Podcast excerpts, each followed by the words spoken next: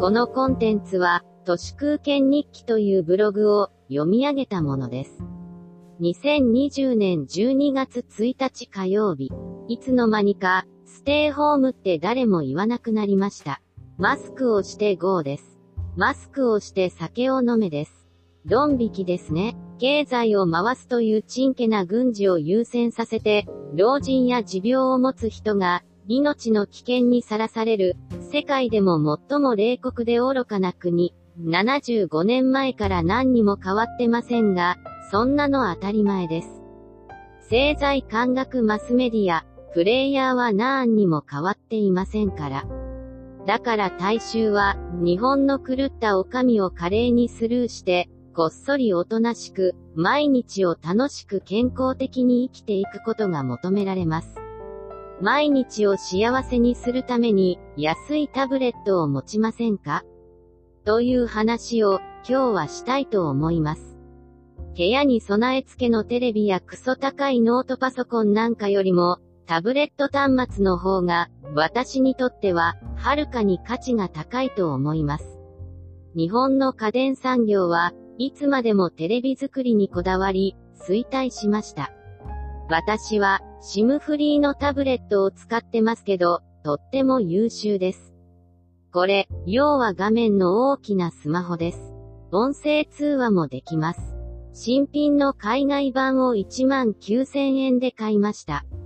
YouTube や Netflix を見るのはもちろん、車の中では Google マップを開けば、優秀なカーナビにもなりますし、Kindle で読書も、YouTube ミュージックも、ポッドキャストも、何から何まで何でもタブレットで、できちゃいます。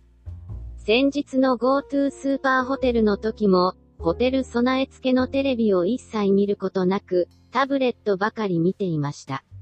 もちろん今、音声入力でブログを書くのもタブレットです。スマホと比べたとき、タブレットの唯一の弱点は、その大きさです。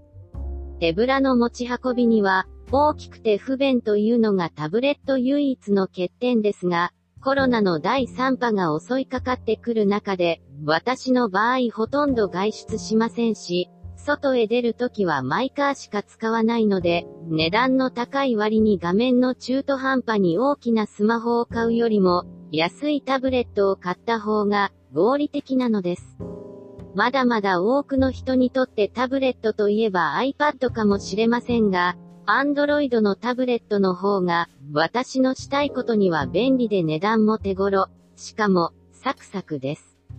旅から帰って、スマホはやはり Google の Pixel 4a という小型のものに買い替えることにしました。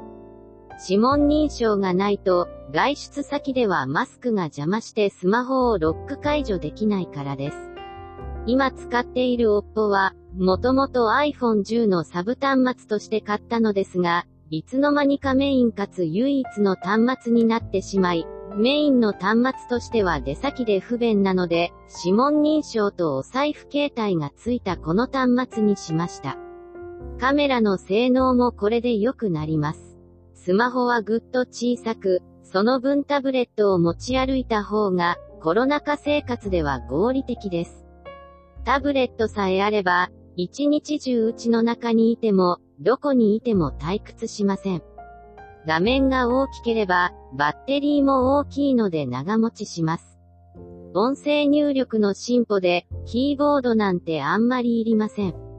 パソコンは、プログラムを書くとか、大きなデータセットを分析するとか、映像や音声を編集するとか、そういう作業をするためのもので、多くの暇つぶしはタブレットで必要十分です。むしろ、スマホやタブレットでできるだけ何でもできることや、スマホやタブレットだけで仕事が回るように、仕事のやり方を最適化する方が何かと有意義だと思います。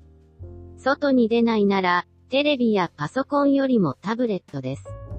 カーウェイの型落ちなら、Google も使えるし、今ならかなり投げ売りですよ。